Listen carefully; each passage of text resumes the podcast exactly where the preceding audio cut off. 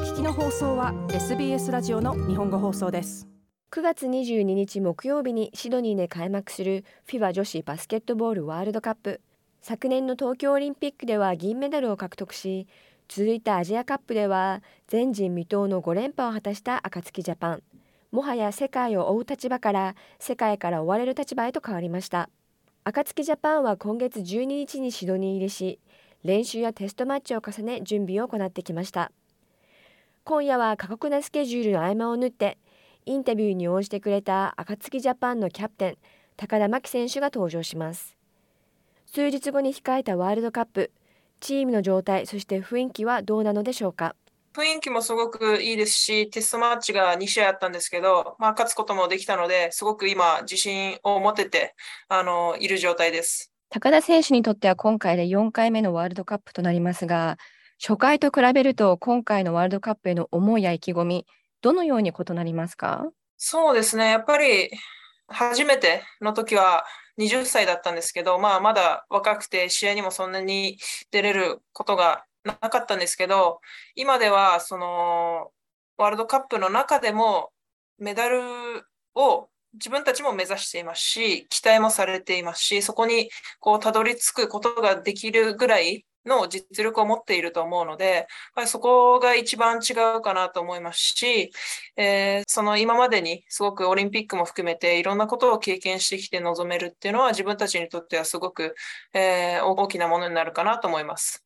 東京オリンピックで銀メダルを獲得した際のトム・ホーバスヘッドコーチから鬼塚徹ヘッドコーチへと変わりましたが、チームが求められることとしてどのような変化がありましたか？まあ、選手一人一人の役割が決まっていたのが、まあ、東京オリンピックだったんですけど、今ではそれにプラスアルファ、あの、決められたこと以外の部分で、選手たちの判断でいろんなことをやっていくっていうところを求められているので、相手によって、相手がこういうふうに守ってきたら、えー、こっちを選択しようとかっていうのは、もう選手が、えー、コートの中でどんどんどんどんこう、変化をしていくことを求められているので、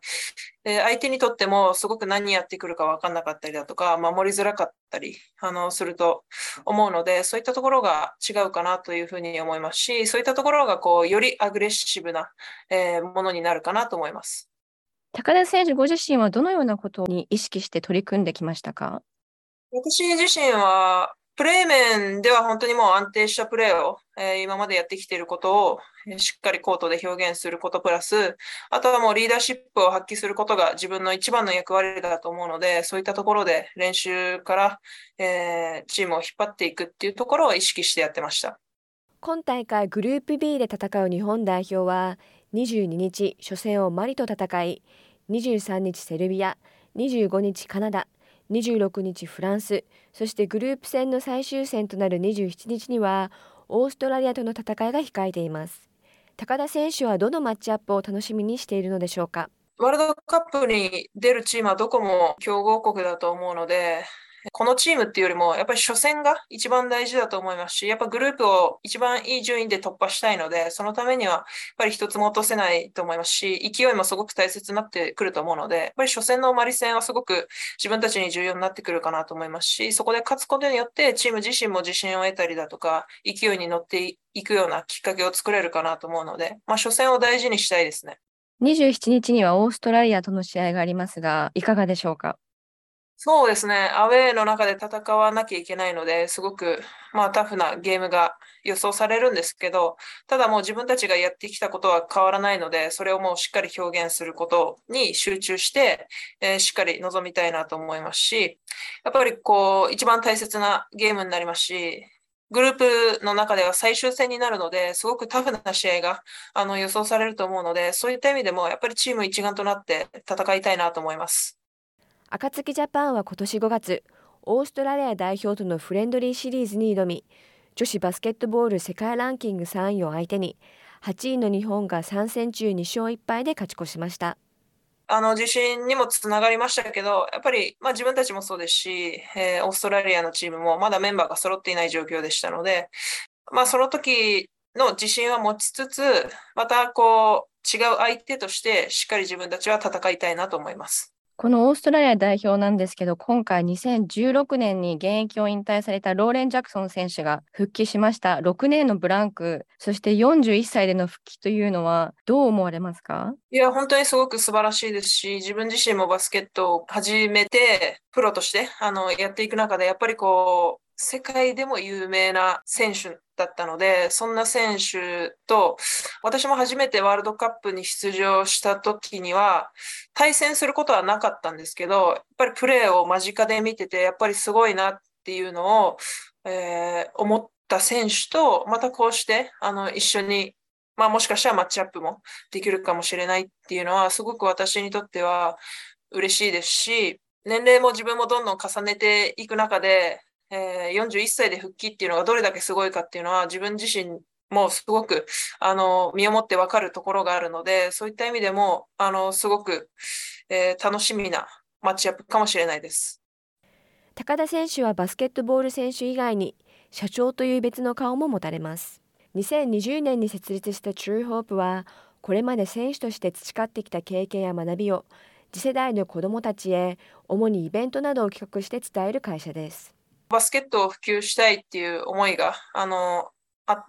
た中で、やっぱりセカンドキャリアも考えていく中で、やっぱりこう、バスケット、プレイヤーとして引退した後にもっとバスケットに携わっていきたいですし、バスケットを日本でもっともっとこう普及させて盛り上げていきたいなっていう思いの中、あの、設立しました。会社を設立したことを受けて、選手としてのプレーにはどういった影響がありましたか？やっぱりあの見られることが多くなりましたし、バスケット以外のことをやるからこそ、やっぱりおろそかに、本業はやっぱりアスリートとしてバスケットボール選手なので、そこをおろそかにしてしまうと、えー、まあ変な方をされてしまうこともあると思うので、まあ、そういうふうな見方をされたくないですし、自分自身がプレーでいろんな人を魅了することによって、自分が他のことをやっていても応援されると思うので、よりこうバスケットが楽しくなったというか、もっと頑張らなきゃいけない、もっと上手くならないきゃいけないっていう気持ちを、こう、今33歳になっても持てるっていうのは、えー、そういうことを始めたからこそだと思うので、もう一回こう、上手くなりたい気持ちっていうのが、あの、高まった気はします。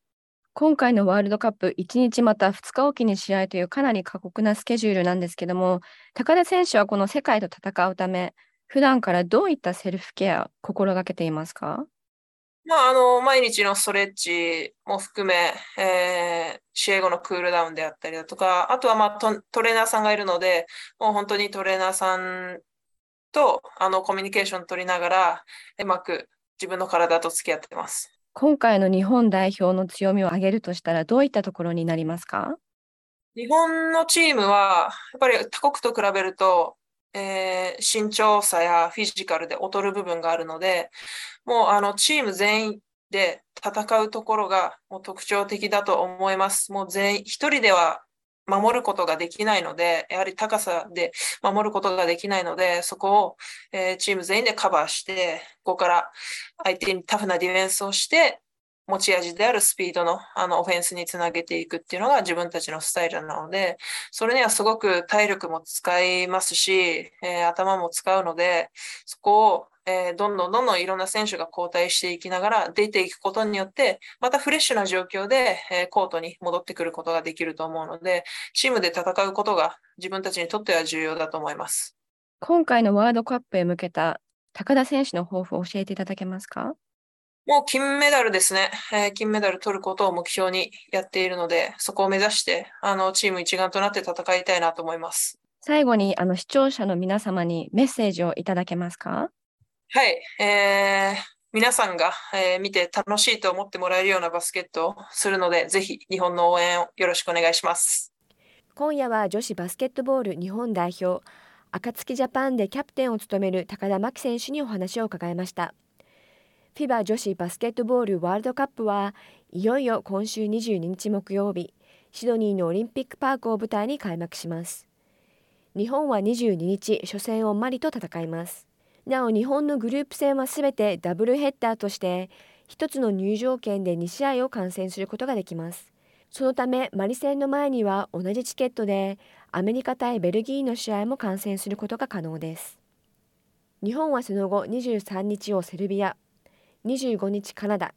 26日フランス、そしてグループの最終戦は27日オーストラリアと戦います。ぜひ金メダルを目指す暁ジャパンの応援に会場へ足を運んでみてください。チケットの詳細は FIBA 女子バスケットボールワールドカップのオフィシャルページから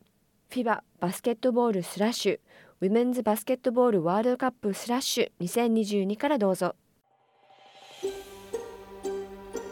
もっとストーリーをお聞きになりたい方は iTunes や Google Podcasts Spotify などでお楽しみいただけます。